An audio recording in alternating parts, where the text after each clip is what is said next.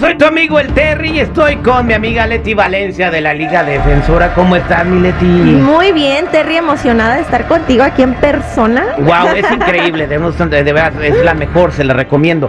Oye, mucha gente que me pregunta, ¿cómo es Leti? ¿Cómo te puedo, cómo pueden ver una foto tuya en tus redes sociales? ¿Tienes alguna por ahí colgada donde te puedan ver? Sí, pueden seguirnos, seguirnos en arroba defensora, ya hay muchas ahí fotos mías. tú? Sí, ahí estoy. Y también me pongo a hacer videos informando al público si nos mandan preguntas.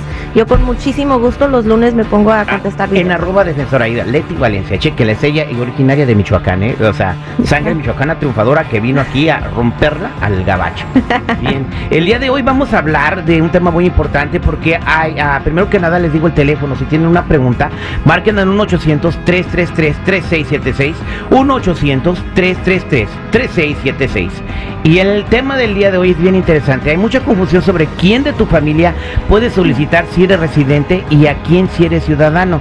Y hoy Leti nos va a aclarar todas estas dudas. Sí, porque pues muchas personas me dicen, ¿me puede pedir mi ahijado? ¿Me puede, puedo pedir a mi abuelita? Entonces hay que decirles a quién pueden peticionar, porque no todos los familiares pueden calificar para una petición. So, si usted es un ciudadano americano, puede peticionar para una visa disponible inmediatamente a sus cónyuges, hijos solteros menores de 21 años y a sus padres, a su mamá y a su papá. Pueden ser padres como padrastros y madrastras, no tienen que ser biológicos y también adoptivos.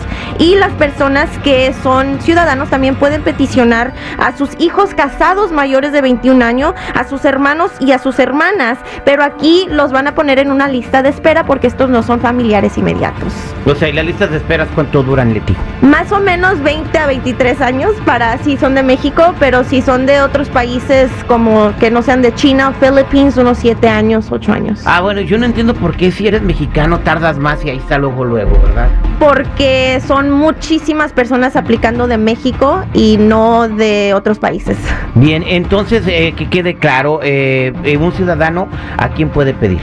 Bueno, los ciudadanos a los cónyuges, hijos y a padres y madres, pero los residentes aquí los pues no les dan el privilegio de poder peticionar a sus familiares, donde una visa va a estar inmediatamente disponible.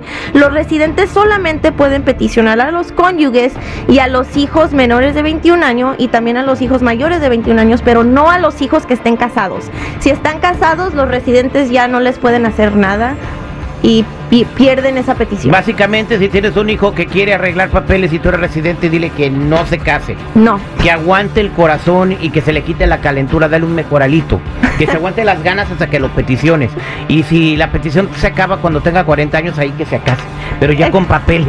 Exactamente, mi Terry.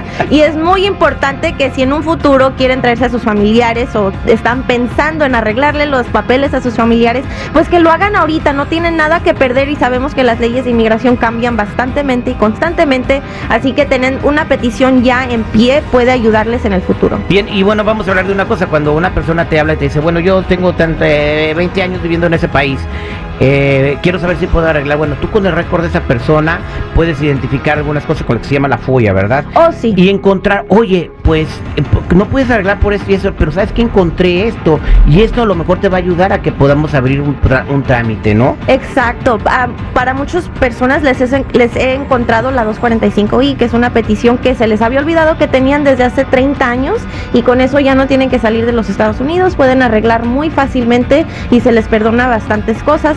So, las follas son muy útiles. Así que no, este, no pienses porque te dicen, ay, no, que pierdes la esperanza de que arregles tus papeles, que estás bien así, ¿para qué quieres papeles? Los quieres para muchas cosas, incluso para tener un seguro médico en tu trabajo. Eh, eh, porque si cuando tú trabajas sin documentos no puedes tener un seguro médico en tu trabajo. ¿Qué otros beneficios tienes si eres residente de este país?